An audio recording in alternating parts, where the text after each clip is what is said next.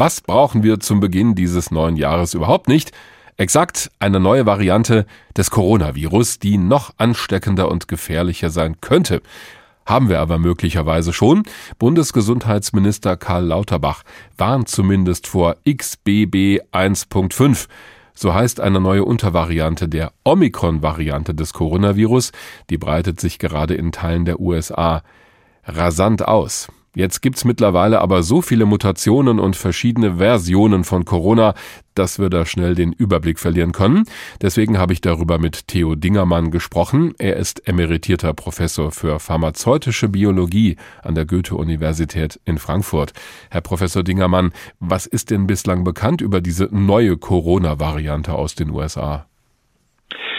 Nun, diese Variante ist ein Abkömmling von der Variante BA.2 und das Erwähnenswerte ist hier, dass es eine sogenannte Rekombinante ist. Das heißt, hier haben sich zwei Viren in einem Patienten in einer Patientin getroffen. Also zwei Coronaviren. Zwei BA2-Viren, mhm. genauer gesagt, und haben sich ausgetauscht. Und das wird auch dadurch kenntlich gemacht, dass diese neue Variante jetzt mit einem X für Rekombination, Austausch, gewissermaßen eine Überkreuzung der beiden Genome zustande gekommen ist. Und diese Varianten, aus denen die neue entstanden ist, haben wir die auch bei uns in Deutschland?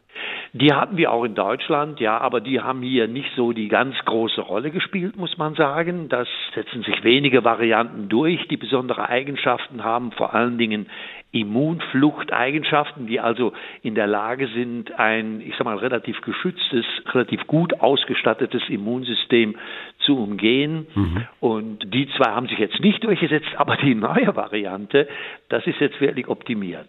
Ja, da habe ich gelesen, dass die Weltgesundheitsorganisation, die WHO, schon sagt, diese neue Variante sei die bislang ansteckendste. Mhm. Was heißt das denn? Also wie kann die denn noch ansteckender sein als alles, was wir schon erlebt haben? Naja, ich meine, das Virus sucht sich ja seinen Weg in die menschlichen Zellen über diesen berühmten ACE2-Rezeptor, den wir alle mittlerweile kennen. Und je besser das Virus an diesen Rezeptor binden kann, umso leichter gelingt es dem Virus tatsächlich in eine Zelle reinzukommen, also eine Infektion zu machen. Und das ist bei dieser Variante, bei der XBB 1.5 Variante tatsächlich optimiert. Jetzt hieß es aber auch immer, wenn eine Variante des Coronavirus besonders ansteckend ist, dann löst sie eventuell nicht so starke Verläufe der Krankheit aus.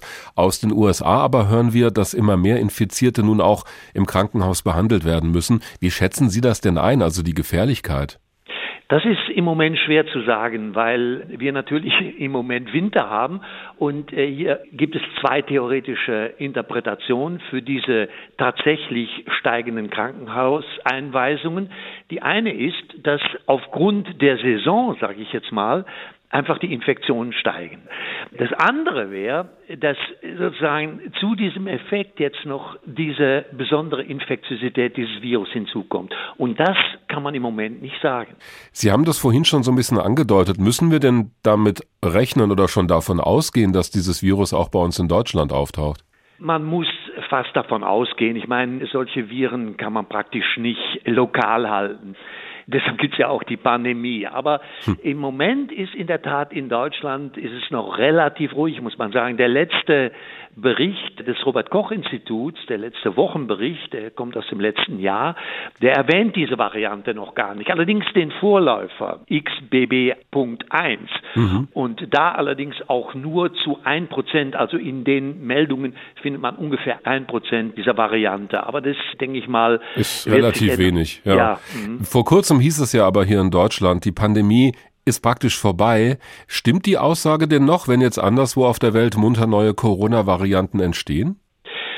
Naja, man muss dazu sagen, das ist ja ein Zitat von Professor Drosten, ja, der wirklich ein Experte ist, und der hat gesagt, die pandemische Gefährdungslage ist im Moment vorbei. Und äh, so definiert das auch die WHO. Und ich glaube, das hat sich im Moment tatsächlich auch noch nicht geändert, vor allen Dingen deshalb nicht, weil wir noch nicht wissen, welche klinischen Konsequenzen diese Variante hat. Sie ist sehr ansteckend, aber wir wissen im Moment nicht, ob sie auch sehr virulent ist. Das heißt, ob sie schwerere Krankheitsverläufe macht als das, was wir bisher kennen. Also unter dem Strich kein Grund zur Panik, aber wachsam bleiben. Genau so ist es.